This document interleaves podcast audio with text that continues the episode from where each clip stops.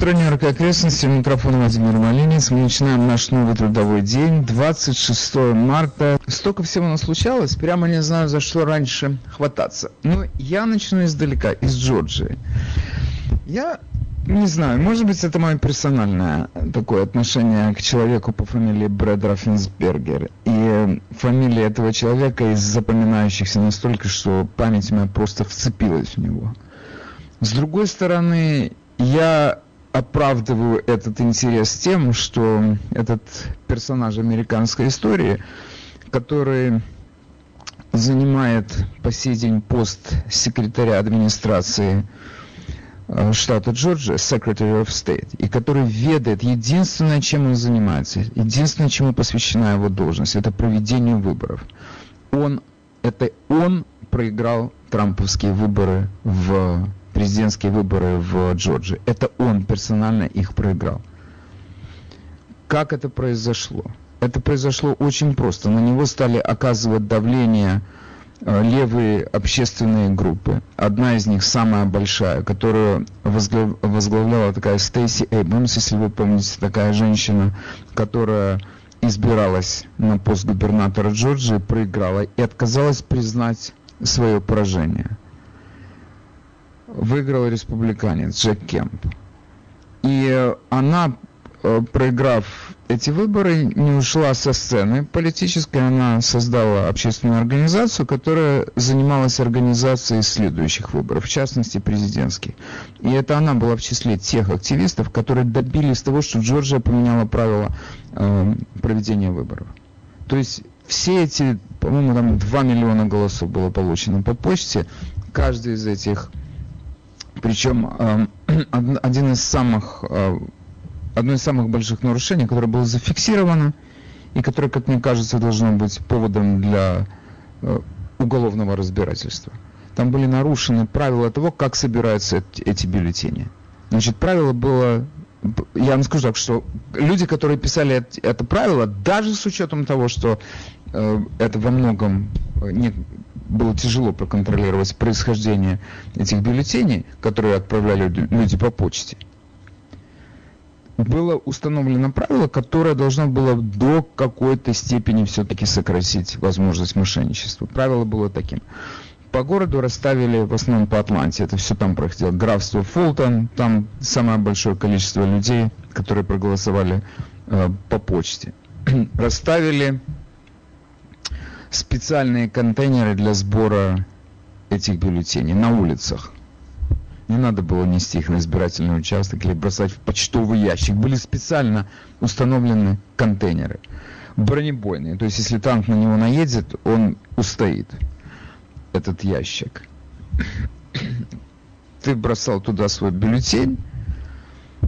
Какой был порядок дальше? Должны были специальные команды людей, которые были наняты на деньги Цукерберга, они должны были объезжать эти контейнеры, доставать оттуда эти бюллетени. Они должны были записать время, когда они достали эти бюллетени и сколько этих бюллетеней было в этом ящике. Они должны были поставить вдвоем две свои подписи. Затем они должны были привести эти бюллетени на избирательный участок, там где не на участок, а туда, где их считали, в центр пересчета этих бюллетеней, и получить автограф того человека, который эти бюллетени у них принял. В десятках графств это правило не соблюдалось. И тем не менее, это все было принято и засчитано. 2 миллиона голосов таким образом.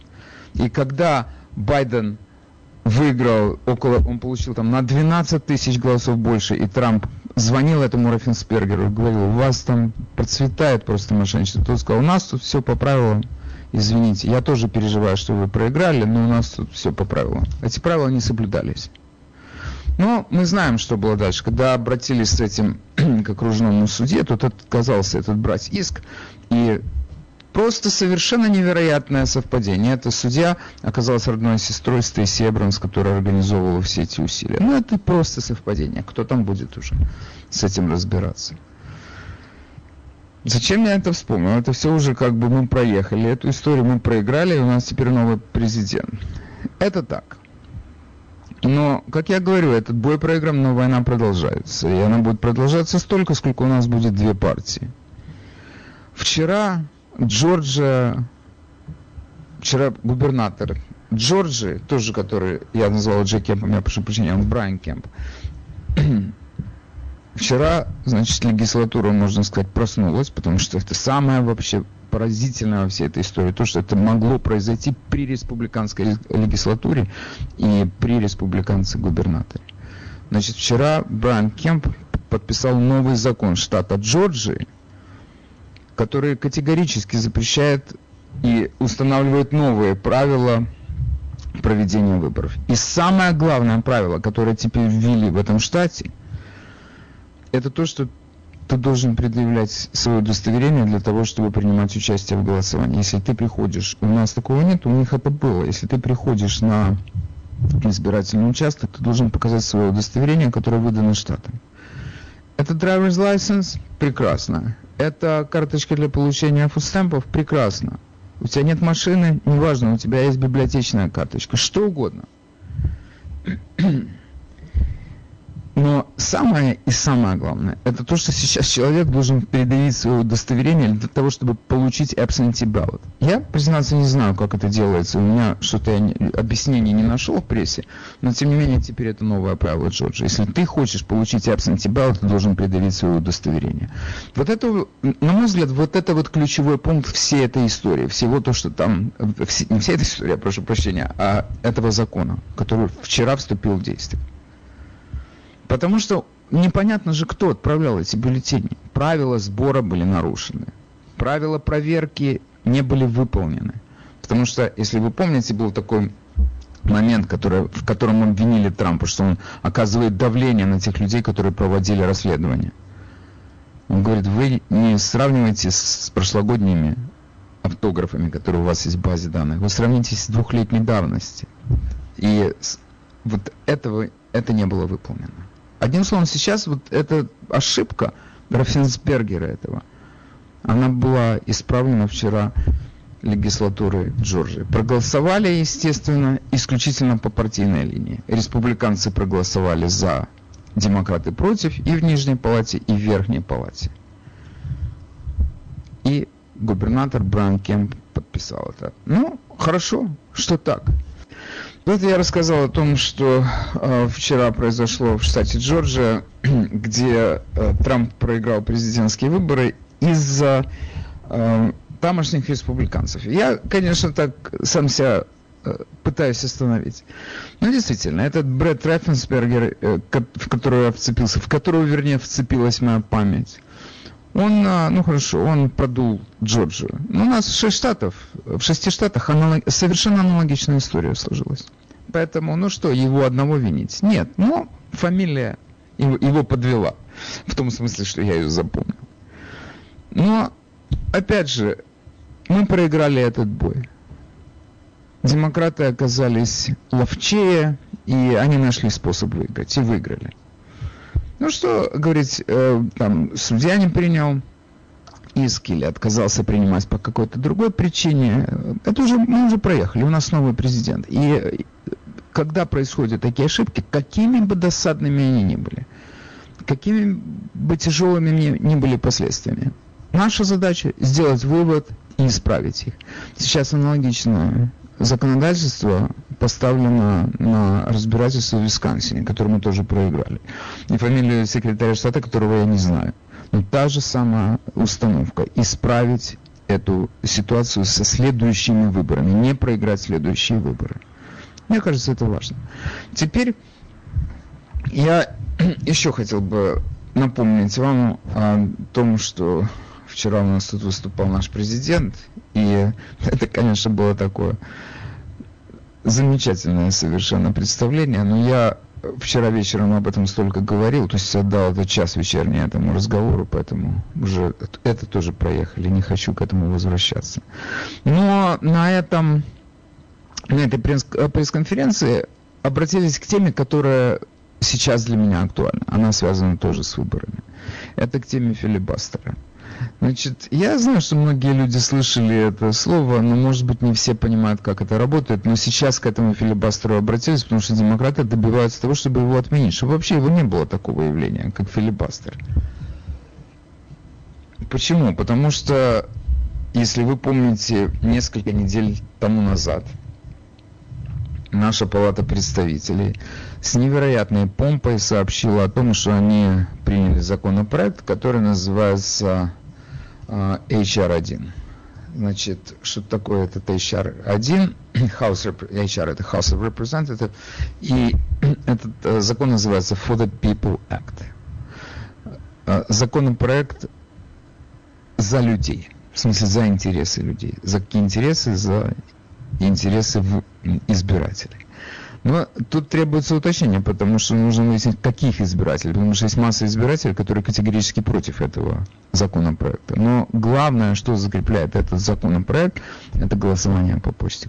Абсолютно бесконтрольное голосование по почте. И наши выборы 2020 э, года показали, что действительно это голосование бесконтрольное. Джорджия, как они собирали эти э, бюллетени и так далее. И Вчера, кстати, прозвучало, я сейчас не могу, не припомню, у кого, кому из комментаторов принадлежит эта э, мысль, но она мне показалась грандиозной. На каком основании вообще решили голосовать, э, дать, предоставить возможность голосовать по почте? Ну, в первую очередь, конечно, из-за ковида. Но э, главное, что сказали, у, у многих людей нет, день, нет денег для того, чтобы добраться до избирательного участка. У, не, у некоторых денег, особенно у некоторых людей, особенно в бедных районах, у них нет удостоверения. То есть какую-то такую чушь, я не знаю, нет слов. Ну что значит нет удостоверения? Это доводом было. У, у человека нет удостоверения. Значит, вместо того, чтобы тратить дикие сотни или миллиарды, я не знаю, сотни миллионов долларов тратить на проведение, на организацию выборов в этих районах для бедных людей, у которых нет удостоверения, вы значительно меньше можете потратить на то, чтобы обеспечить этих людей удостоверениями, которыми они будут затем пользоваться, когда они будут приходить на участок.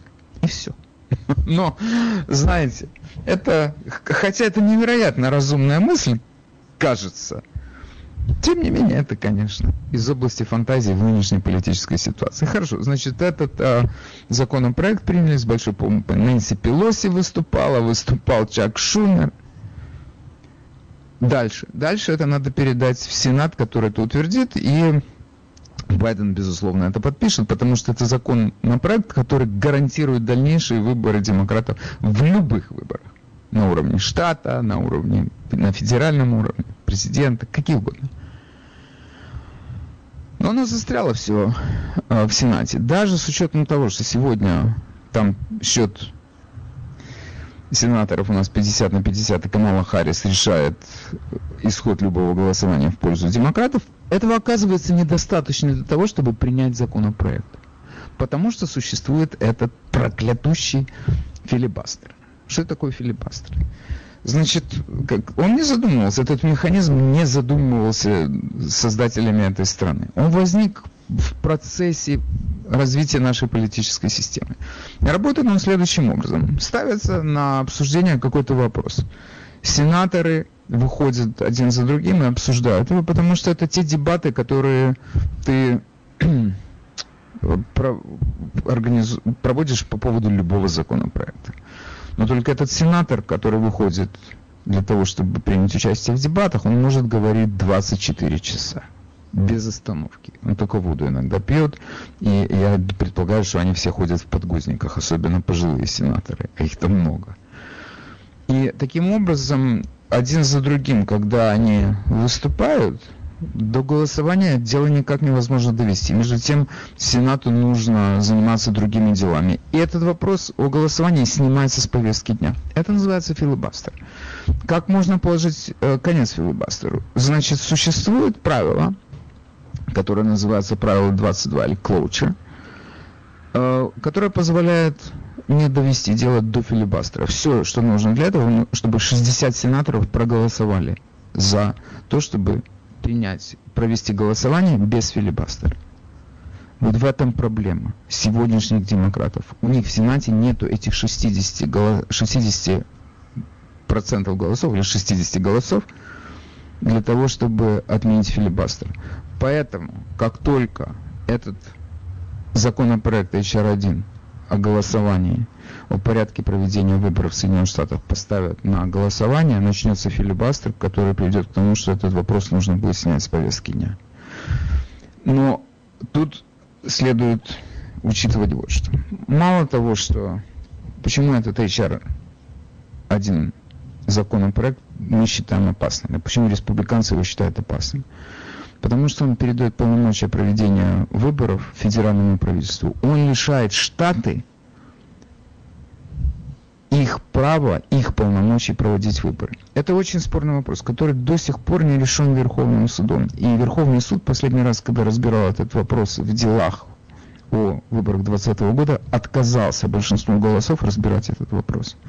Дело в том, что фраза в Конституции Штатов, которая говорит о том, что Штаты э, располагают полномочиями на проведение, на организацию выборов, очень невнятно сформулировано. Как, не, как это не парадоксально. Но, в общем-то, парадоксально или нет, у нас часто так бывает, что законы сформулированы таким образом, что одни их толкуют так, другие эдак, и дело доходит до Верховного суда. И вот сейчас э, этот наш нынешний Верховный суд отказался разбирать этот вопрос в контексте других, выяснения других вопросов. В Конституциях Штатов говорится о том, что они имеют полномочия выбирать своих выборщиков, то есть членов коллегии выборщиков. Но распространяется это ли на другие э, вопросы, связанные с проведением выборов? Это должен был решить Верховный суд, и он этого не решил. Э, Горсуч э, судья Горсуч сказал, что мы отложим это до следующего раза. Ну хорошо, это важный вопрос. И сейчас это вопрос, который касается и новых законов, которые будут приняты в Штаты, и этого законопроекта HR1. Потому что самое, может быть, не может быть, а самый главный пункт этого закона, федеральное правительство имеет право проводить, организовывать выборы в Штатах, определять, как они могут проводиться. То есть, если этот законопроект станет законом, и Байден его подпишет, то все законы, которые приняла Джорджия или которые примут другие штаты, их можно будет забыть. И это будет царство демократической партии после этого. Но благодаря филибастеру мы не знаем, это произойдет или не произойдет. Теперь, значит, демократы добиваются того, чтобы филибастер отменить, чтобы не было такой практики, чтобы запретить эту практику. Барак Обама, который в 2005 году выступал, сейчас это видеозапись его выступления крутится на всех социальных сетях, где он защищал филибастер. Сейчас он говорит, филибастер это пережиток эпохи Джима Кро. Он против. Вчера, значит, это эхом эту фразу повторил Джо Байден. Они все против филибастера. Но одна небольшая проблема. Для того, чтобы филибастер отменить, им нужно 60 голосов которых у них нет в Сенате. Поэтому это все будет продолжаться. И хотя Нэнси Пелоси с Чаком Шумером выступают с большой помпой на, на ступенях Капитолия и рассказывают о том, как они будут жить дальше, и как страна будет жить дальше, это они еще немножко далековато от финишной ленточки. Теперь еще один законопроект, который, между прочим, с, теми с той же самой помпой был принят в Палате представителей и застрял в Сенате. Это так называемый The Equality Act в марте.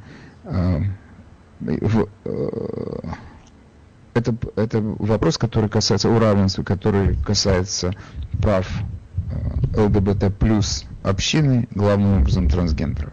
Я не знаю, в Сенате это снова застрянет.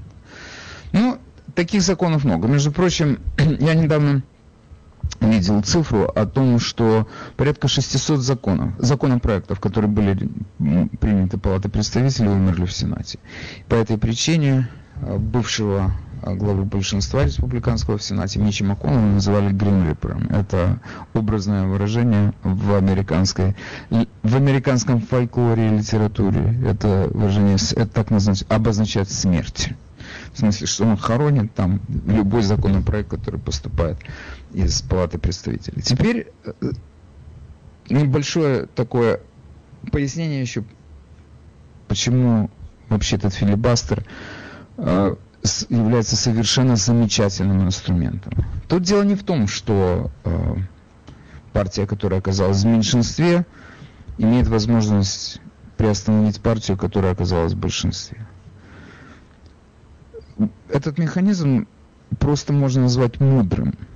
И мы понимаем, что если он, если сегодня, например, Обама говорит про этот филибастер одно, а завтра другое, то все политики такие. Им, они говорят то, что им сегодня выгодно. И я часто так, глядя на политиков и на их выступления, задаю себе вопрос. Они вообще понимают, что мы помним, что они говорят? Они отдают себе отчет, что если они что-то сказали, мы это, у нас это осталось в памяти. Если ты сегодня говоришь одно, а завтра другое, то есть если бы ты не был политиком, а если бы ты был Васей, с которым я просто в одном офисе работаю, я бы на тебя посмотрел и сказал, ну что, что у тебя, голова, что крыша поехала? Ты же вчера говорил другое. У политиков этого нету. Они не знают слова стыд, и они не знают слова совесть. Если им нужно говорить сегодня одно, они говорят одно. Завтра другое, они на голубом глазу скажут тебе другое. Примеров Миллиард. То же самое сейчас. Крутят на, это, на э, в Твиттере, на Фейсбуке, на других соцсетях эту видеозапись выступления Обамы, где он защищает филибастер. А потом видеозапись там, где он говорит, это тяжелое наследие эпохи Джима Кру. Ну, окей, кого это может убедить? Они такие. Ложь это их просто, обы... это их правда. Но мы должны понимать, что сегодня демократы контролируют Конгресс, обе палаты, и они в Белом доме. Понятно, что они могут делать все, что они хотят. Но ситуация может поменяться. И они снова будут говорить о том, что филибастер надо оставить или возродить, если они его отменят.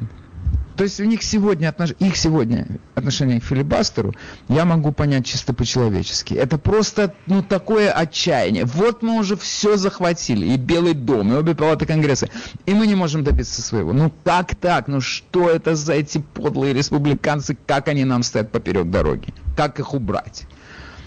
Уже нас большинство, но филибастер нам не дает добраться. Давайте просто проголосуем. Даже если это на один голос, нас большинство, у нас на один голос больше, и мы должны добиться своего, потому что у нас большинство.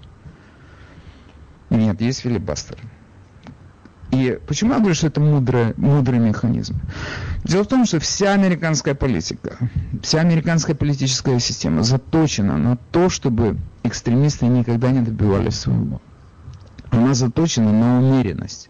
Она настроена таким образом, чтобы люди радикальных взглядов не могли добиваться своего простым большинством. У тебя есть 60 голосов, то есть если у тебя есть, э, сколько это, три пятых там, или две трети у тебя Сената есть, хорошо. Это означает, что у тебя есть и из другой партии умеренные люди, которые тебя готовы поддержать. То есть умеренность – это главная цель американской политики. А если у тебя есть экстремисты, они вырвали, я не знаю, каким чудом, или не чудом, или обманом, они выиграли и ведут всего лишь на один голос, это не большинство. Большинство должно быть преобладающим, потому что преобладающее большинство указывает на то, что участвуют обе партии, и умеренные люди из оппозиционной партии готовы принять ту позицию. Это очень важно. Поэтому тоже происходит и с филибастером ты хочешь его отменить, значит, ты его отменяешь, потому что это какой-то ненужный, никчемный механизм, он себя отжил, это пережиток прошлого. Окей. Если оппозиция это признает, пусть там какое-то количество людей от оппозиции проголосуют за это. Если оппозиция это не, не признает, и у тебя нет абсолютного большинства, отдохнешь. Этого мало. Вот в чем ценность этого филибастера. Такие дела. Поэтому у нас многие законопроекты, которые нам с большой помпой подают э, Пелоси и Шумер, это шоу для своих. Это для того, чтобы показать своему левому крылу, что мы с вами, и вы с нами, у нас есть партийное единство, и все в таком духе. Ну хорошо, это шоу, политики без шоу не бывает. Поэтому устраиваете эти представления в свое удовольствие. Такие дела. Вот что я вам хотел рассказать. Если у кого-то... Да, я еще должен внести такое уточнение. Когда 60 э, э, сенаторов голосуют за то, чтобы не, даже не начинать этот филибастер, это называется словом closure. Что это за такое слово? Я, я до вчерашнего дня его не знал, но я должен сказать, что очень часто мы слышим слова, которые мы как бы так догадываемся об их э, значении или придумываем сами для себя это значение. И это все вместо того, чтобы открыть свой телефон, взять в руки свой телефон, написать это слово и следующее слово meaning, и ты получишь это то, что я учу своих учеников в своей школе. Новое слово, непонятное слово, Google it. А closure это такое старорежимное название слова closure. Закрытие. То есть, если ты хочешь закрыть возможность филибастера, ты должен проголосовать за, за это закрытие 60 голосами. Так что, если вы в будущем встретитесь с этим словом, вы будете уже знать его значение. Такие дела. Ну хорошо, я вообще так отдался э, с таким вдохновением сегодня толкованием политической системы Соединенных Штатов, но мне кажется, что это важно знать то, что у нас происходит в Вашингтоне именно в законодательной сфере и понимать, что происходит в законодательной сфере. А, я теперь обещал вам э, не политическую тему, э, под завязку, под занавес э, трудовой недели. Значит, э, у нас тут есть такой журнал для Америк... любимый журнал американской интеллигенции, который называется Нью-Йоркер.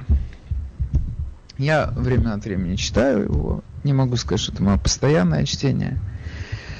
И проза там такая бывает интересная. Но э, вот буквально на днях на, э, в свежем номере прочел интересную такую э, публикацию о э, поле, э, называется это полиаморус э, в Америке и поле, как же это назвать по-русски? Одним словом, это о многоженстве. Речь идет о многоженстве. Ну и о многомужестве. Э, Все зависит от того, кого чему э, не хватает. И автор этой статьи, Эндрю Соломон, он рассказывает такую, ну, житейскую историю о том, как э, значит, одному молодому человеку 40 лет, он все как-то не мог устроить свою жизнь, потому что ему, он менял жен, но самая главная проблема была в том, что у него пока была одна, ему нужна была вторая и по возможности третий. И он, значит, это в конечном итоге он стал, достиг своего счастья, когда та текущая жена, которая у него была, согласилась на то, чтобы он привел домой вторую, а потом третью. На этом он, значит, его все... Тут он достиг счастья, хотя, конечно, я не совсем понимаю, что почему там, где три, там нету и четырех. И есть у нас в стране города, об одном недавно, вот тут я рассказывал, у нас в Массачусетсе, которые приняли полигамию, это называется по-русски полигамию, они приняли полигамию как норму в своем городе и сказали, что если кто-то уже без этого не может, то ну хорошо, ну пожалуйста, гуляйте в конечном итоге. Почему нет? Ну действительно, а почему нет? И Эндрю Салмон, он в этой своей публикации говорит, что у нас вообще, мы живем в эпоху сексуального раскрепощения тотального.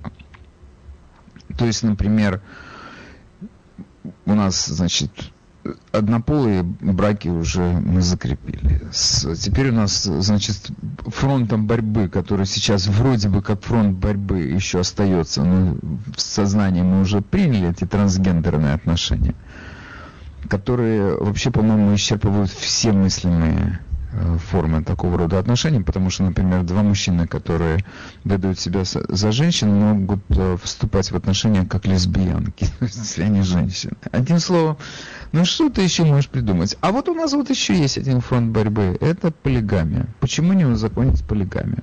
Давайте ее узаконим. Ну, действительно, это добровольный союз если они так хотят, пусть они так хотят. И самое главное, тут же это все не упирается в интимные отношения. дети, как с детьми быть. Она, значит, ребенок, допустим, это девочка какая-то счастливая, у нее там три папы или три мамы. Она должна документы свои записывать или нет? Или, например, вопросы тоже, между прочим, немаловажные. Как там быть с приобретением жилья и с правами на жилье, на real estate? Кто им владеет? Три жены или только две, третьей нет, или одна? Права наследования. Потом еще у нас такой вопрос, например, медицинское страхование. У нас есть некоторые работодатели в стране, которые предлагают себе семейную страховку. Ну хорошо, у меня три жены. Как этот работодатель он мне даст страховку семейную на трех жен или не даст? Может быть, это вообще сегодня самый важный вопрос. Потому что это реальные деньги сейчас будут тратиться уже не тебя, а ты, это в конечном итоге, если ты не знаешь, как поделить real estate, то вы там втроем или вчетвером пойдете к юристу, и он это все распишет, кому что достанется. С этим как бы, и, и это твое.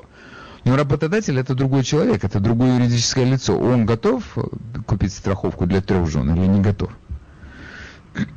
Ну вот у нас есть такие города в стране, которые говорят, что да, мы готовы, берем. Потом это тут открывает еще новый фронт, этот фронт открывает следующий фронт. Допустим, есть какая-то несчастная женщина, у которой нет медицинской страховки. Она может себя выдать за члена такой вот extended family, там, где уже есть четверо, а где четверо, там и пятеро. И эти ее пожалеют, или она, может быть, им отстегнет небольшую сумму какую-то для поддержания домашнего хозяйства. Ее примут в свой коллектив, просто чтобы у человека была медицинская страховка, иначе она никак не может ее получить. Мы знаем здесь, между прочим, это проблема массы людей ты не можешь получить субсидируемую страховку, потому что ты много зарабатываешь, но при этом этого недостаточно для того, чтобы заплатить полную стоимость страховки, и тебе приходится крепко раскошелиться. Отдаешь просто последнее, буквально. И не можешь без страховки. У нас это сплошь рядом. А так вот у тебя тут ты пристроился к какой-то семье. И они тебе, значит, там за какую-то умеренную сумму записывают тебя в члены своей семьи. Ну, ты тоже бывает ночуешь в их койке большой. Там уже не king size нужен, там, конечно, нужен какой-то triple king size. Но кто считает? Как хотят, пусть так и живут. Я одним словом хотел бы выяснить ваше отношение к этой проблеме. Как вы считаете, имеет смысл легализовать и этот тип отношений или нет? Телефон на студии 718 303 90 90. Желающие высказаться, добро пожаловать в эфир. И я уже вижу, звонят. Сейчас я начну подхватывать ваши телефонные звонки. Но тут э, параллельно я бы хотел провести наш антинаучный опрос общественного мнения. Значит, если вы поддерживаете такого рода браки, то набирайте номер 888 222 1131. Если вы не поддерживаете, то наберите номер 888 222 1132. Так, тут кто-то звонил, потом перестал. Видимо, ему стало неловко. Он как подумал, как он станет называть эти слова, эти явления своими именами. Ему стало неловко, он повесил трубку. Окей, я понимаю, тема такая скользковатая. Но я должен сказать, что вот у нас вообще, если мы оглянемся на жизнь великих, по единственной причине, она у нас на ладони, они там многие высказывались, они сами какие-то записки оставляли, члены их семей оставляли какие-то записки, и то есть у нас великие как бы как на ладони их жизнь. И жизнь некоторых великих, она как бы указывает на то, что такие полигамные отношения существовали. Но у меня как бы первый пример и самый главный, это пример нашего первого Нобелевского лауреата по литературе Ивана Алексеевича Бунина.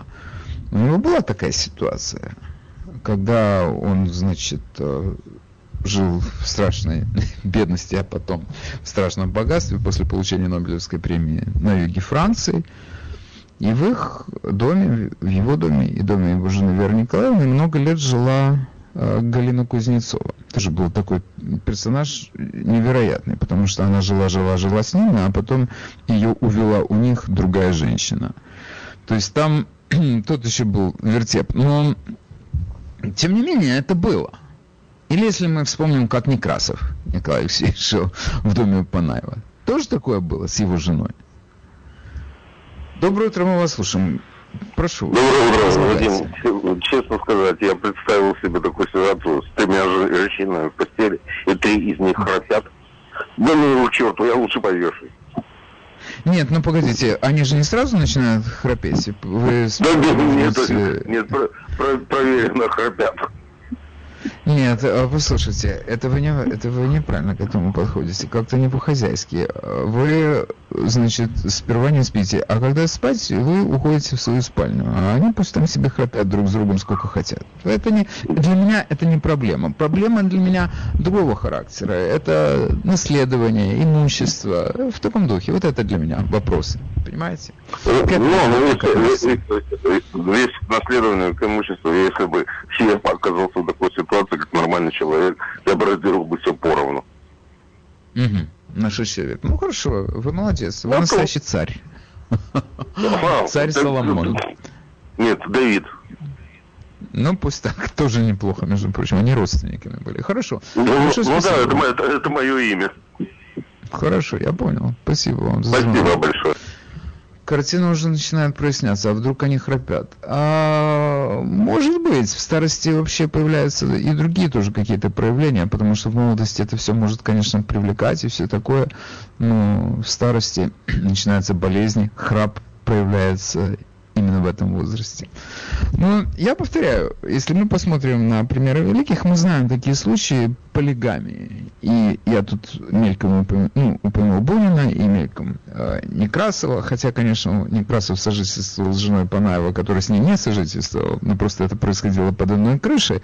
Но, тем не менее, как-то это не, небольшая новость в истории человечества. Такое бывало.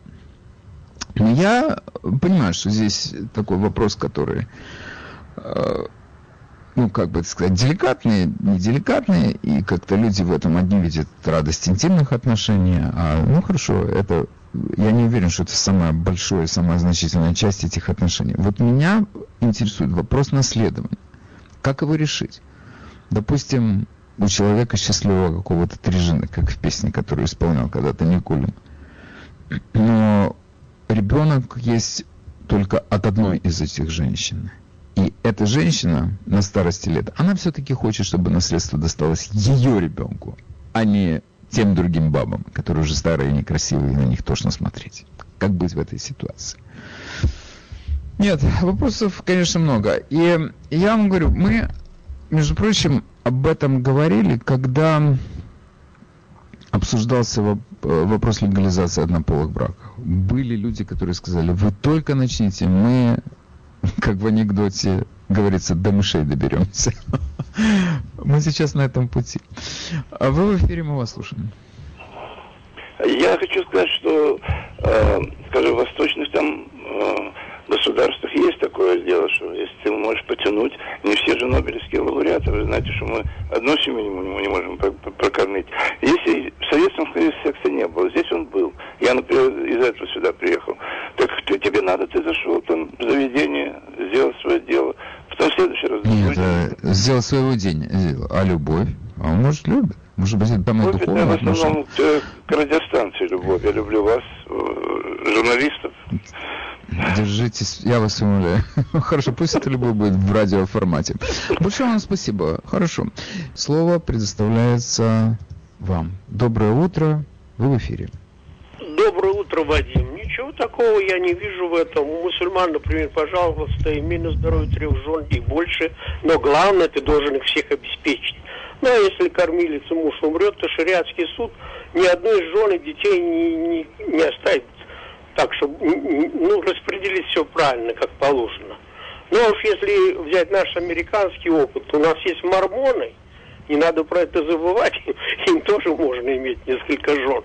Вот это я вам... Нет, им нельзя иметь несколько жен, а, то есть кто-то из них, может быть, имеет, соблюдая старые традиции, но в новой мормонской традиции они от многоженства отказались.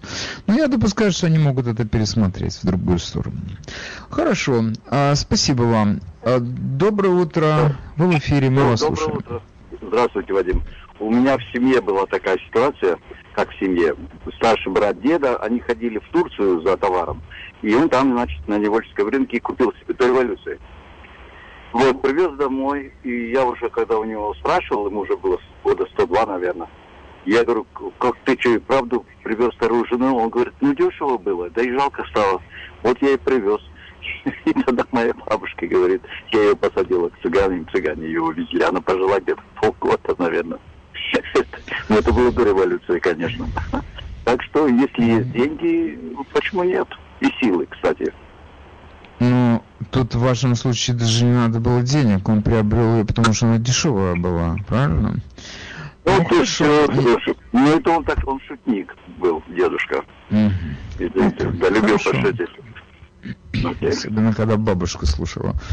Было очень весело, я так думаю. Ну, да, если жена недорогая, то действительно. Доброе утро, вы в эфире, мы вас слушаем. А, доброе утро. Э, в Советском Союзе знал э, одну семью в Питере, э, молодые, порядка, ну, 30, около 30 лет. Троим было две жены. Мирно беседовали между собой две жены. Я даже не знал после, до того, как пришел их общий муж. Вот. И в Средней Азии тоже жена молодая э, была у э, пожилого человека, но это дело было в горах. И, э, в общем, говорили так, что э, она, э, э, это вторая жена его, а старшая жена, она э, осталась э, внизу, там, где у них дом, а тут не временное жилье. И э, там ее э, два старших ребенка. А здесь был только молодой, маленький, которому грудь нужна была. Вот и она гордилась тем, что э, она, ее уважаемый человек взял жены. Хорошо, вот, потому что Вообще, безусловно, если то есть старая жена остается внизу, потому что тяжело переть вверх, а молодая прет вверх в, в гору, и нормально.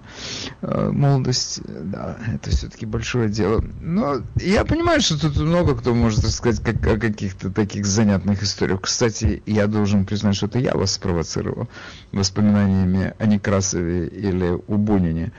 Но э, понятно, что тут у кого-то бывают такие ситуации, которые называются адюльтерами, но э, почему бы это все не узаконить? Ну, особенно если все участники этого союза участвуют в нем добровольно. Я понимаю это. Но сейчас, когда нам журнал Нью-Йоркер говорит, что это вот осталась последняя, еще не выясненная, не проясненная территория э, брачной жизни или просто безбрачия, но в таком добровольного союза, то я как раз не считаю, что это последняя территория. Потому что, ну, я так могу сказать, что, допустим, если я часто бываю на Фейсбуке и смотрю, что там происходит, то я вижу у некоторых людей совершенно нездоровые отношения с их домашними животными, с котиками, с собачками. Я, спасибо боже, я тут даже не, не хочу говорить о какой-то, не намекать на какую-то зоофилию. Боже упаси, не надо. Они, у них такие с ними буквально духовные отношения, потому что не душевные, а именно такого высшего порядка. Они их какие-то там костюмчики этим котикам шьют. Я, между прочим, когда тут с Собакевичем своим прогуливаюсь, то я вижу, тут некоторые э, ходят с такими, они их так наряжают, что это понятно, что они этому уделяют внимание. И я вижу, что это самодельные эти тужурочки, которые они носят. У кого-то вязаное, у кого-то кто-то в шапочке будет свою собаку. То есть понятно, что у этих людей отношения. Для этого человека, может быть, эта собака является вообще просто единственным существом, близким существом в мире. И почему бы не вступить с этой собакой в брачный союз? Почему бы ей не оставить э, завещание, не завещать ей свой real estate, например? Или еще что-то в доме, или какие-то драгоценности. С единственной целью. Это совершенно понятно, что эта собака не будет этим пользоваться, как человек этим пользуется. Но тот человек, который будет контролировать этот estate, так сказать, он, значит, этой собаке окажет абсолютно должное такое внимание, она там будет жить, как у короля за пазухой. То есть этот э, фронт продвижения такого рода отношений, я считаю, что моя фантазия, допустим, сегодня остановилась на браках с собаками, но я вполне допускаю, что она будет продолжать, если человек с более развитой фантазией, чем я, он будет продолжать фантазировать дальше. И в конечном итоге то, что сегодня фантазия, завтра оно станет узаконенной реальностью.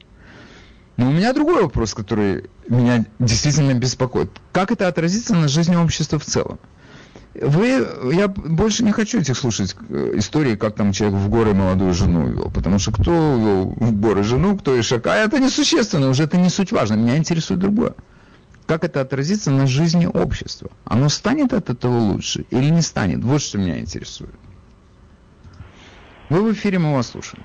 Доброе утро. Вы сегодня рассказали про Некрасова, про Бунина, еще можно добавить Цветаева, еще можно добавить Маяковского. И они учат да. Маяковского жизни. тоже можно, можно добавить, да, Лилю Брик особенно можно добавить.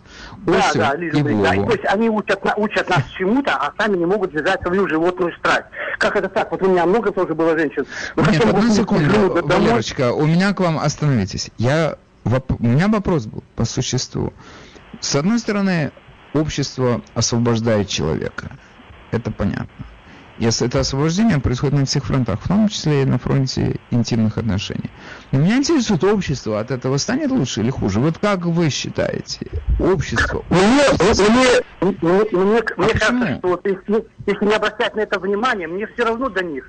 Просто как, как я сам могу себя, то есть у меня тоже была жена, и потом я тоже э, влюбился, и, и что мне было? Ну, я просто-напросто взял в себе силы, все-таки я мужчина, и, и животное, что притащили сюда. У меня сосед потому что был, который привел себе одну жену, потом вторую, и они все между собой ругаются и дерутся, и как это так можно? Как унижать свою жену, с которой ты живешь? Как можно другую притащить туда? Ну, что значит унижать? Может быть, погодите, тут разные возможные варианты. Может быть, эта жена как раз э, ко второй жене будет относиться лучше, чем к вам.